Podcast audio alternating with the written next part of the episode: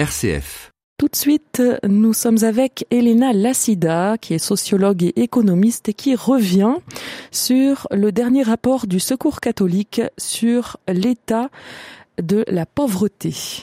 Bonjour Elena. Ainsi parle Dieu, l'Éternel, qui a créé les cieux et qui les a déployés, qui a étendu la terre et ses productions, qui a donné la respiration à ceux qui la peuplent et le souffle à ceux qui y marchent. Isaïe 42, 5. Ces mots du prophète Isaïe résonnent doublement avec l'actualité. D'une part, ils font écho au rapport sur l'état de la pauvreté récemment publié par le Secours catholique, qui met en évidence les taux qui étranglent le budget des plus modestes et qui réclame des mesures pour leur permettre, au moins, de respirer.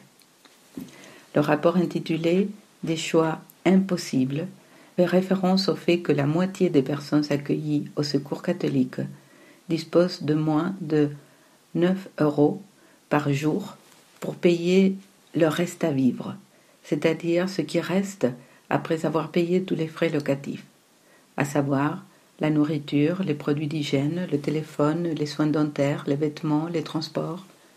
Ils doivent jongler en permanence, se priver se serrer la ceinture, parfois renoncer même à recevoir chez soi ou décliner les invitations des enfants aux anniversaires, faute de pouvoir offrir un cadeau. Sont-ils des assistés sociaux? Plutôt le contraire. Ils sont de super héros qui arrivent à survivre avec presque rien. Les conditions dans lesquelles ils vivent sont étouffantes. Leur souffle est infime. Mais c'est justement leur petit souffle menacé au quotidien de s'éteindre, qui révèle plus qu'aucun autre le souffle de Dieu dont parle Isaïe. Quand on respire son problème, le souffle passe inaperçu. C'est quand on se sent étranglé, étouffé, qu'on réalise vraiment ce que c'est un souffle vital, comme celui que Dieu donne à ceux qui peuplent la terre. D'autre part, la respiration dont parle Isaïe fait écho également à la crise climatique actuelle. C'est la terre tout entière qui est aujourd'hui étouffé par la pollution. Cette semaine, nous célébrons les cinq ans de l'accord de Paris, accord historique, signé à l'issue de la COP21 par l'ensemble des pays du monde pour lutter contre le réchauffement climatique. Or, les efforts réalisés jusqu'à présent ne sont pas encore suffisants pour atteindre l'objectif fixé. La Terre, de même que les plus pauvres, nous révèle aujourd'hui ce que c'est ce souffle de Dieu dont nous parle Isaïe, car elle est à bout de souffle, étranglée par la surexploitation à laquelle nous l'avons soumise. De ce fait, et comme dit le pape François dans l'encyclique Laudato Si, nous constatons plus que jamais que la clameur de la terre et la clameur des pauvres sont un seul et même cri. Un cri aigu, un cri qui nous rappelle le souffle donné par Dieu aux cieux, à la terre et à tous les êtres qui la peuplent, et le risque majeur d'étouffement dont ils sont victimes.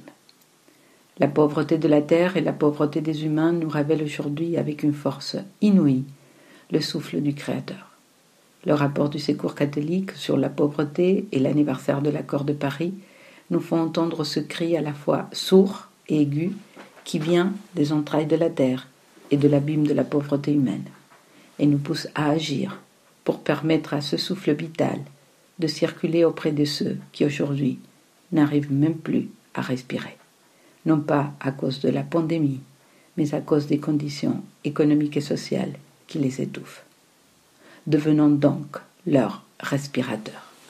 Elena Lassida, sociologue et économiste, revenait sur le dernier rapport du Secours catholique sur l'état de la pauvreté en France dans ce rendez-vous Bible et écologie, une chronique à retrouver en podcast sur rcf.fr ou via l'application RCF.